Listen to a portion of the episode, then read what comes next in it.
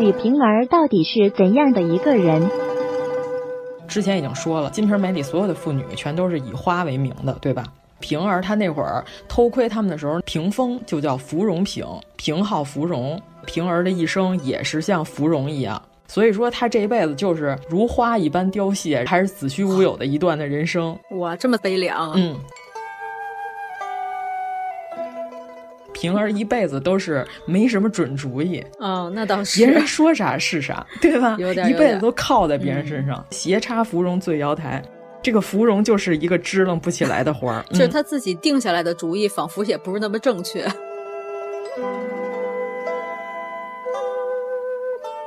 而且李瓶儿她本来是梁中书府里的妾，她是花太监。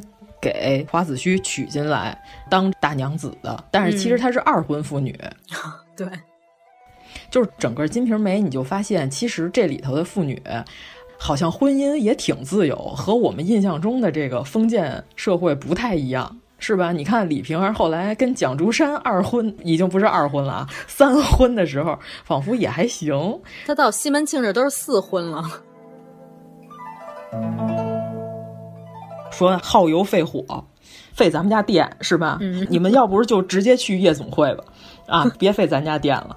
就是这花子虚也觉得挺反常，说平常都让我回家吃饭是吧？我要返回来了还生气，怎么今天把我们轰呢？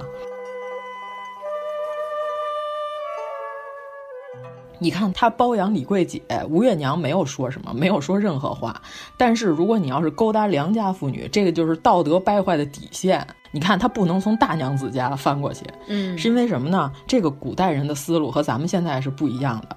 古代人认为这个勾搭良家妇女比嫖娼还道德败坏。嗯，这李瓶儿，这花旦娘子。八成是要来我们家，是吧？他要把这房子买了，跟我们家就一个墙头，把这墙一打通，就从篮球场变足球场了。这我们家这汉子去他们家更方便，带球过人是吧？人球分过了，然后这不行，这个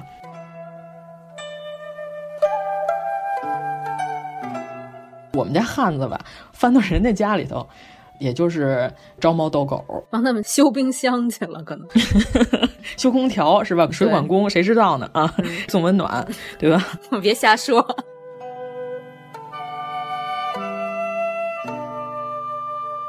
贾家他要把这个西门俩字拼在一起，我觉得也是曹雪芹得到了《金瓶梅》的一些启发。因为什么呢？你看啊，为什么贾府？荣宁二府都是一个东府一个西府，它是胡写的吗？它为什么要分东府跟西府？是不是有些道理？而且这个原文里头，《红楼梦》原文里头有这个诗写到：“击球颓堕皆从敬，家事消亡守最宁。”《金瓶梅》浮现千里，嗯啊，写打狗关门、换猫上墙、鸡叫过墙，生活琐事一样的，嗯，就这么几件事儿啊。你再想想后来的时候，李瓶儿的孩子死，嗯，是不是他的孩子是先因为打狗被吓唬过一次，最后被血狮子猫扑死了，然后天明不到的时候鸡叫的时候，孩子就死了。哇，这里边埋的这么深啊！对。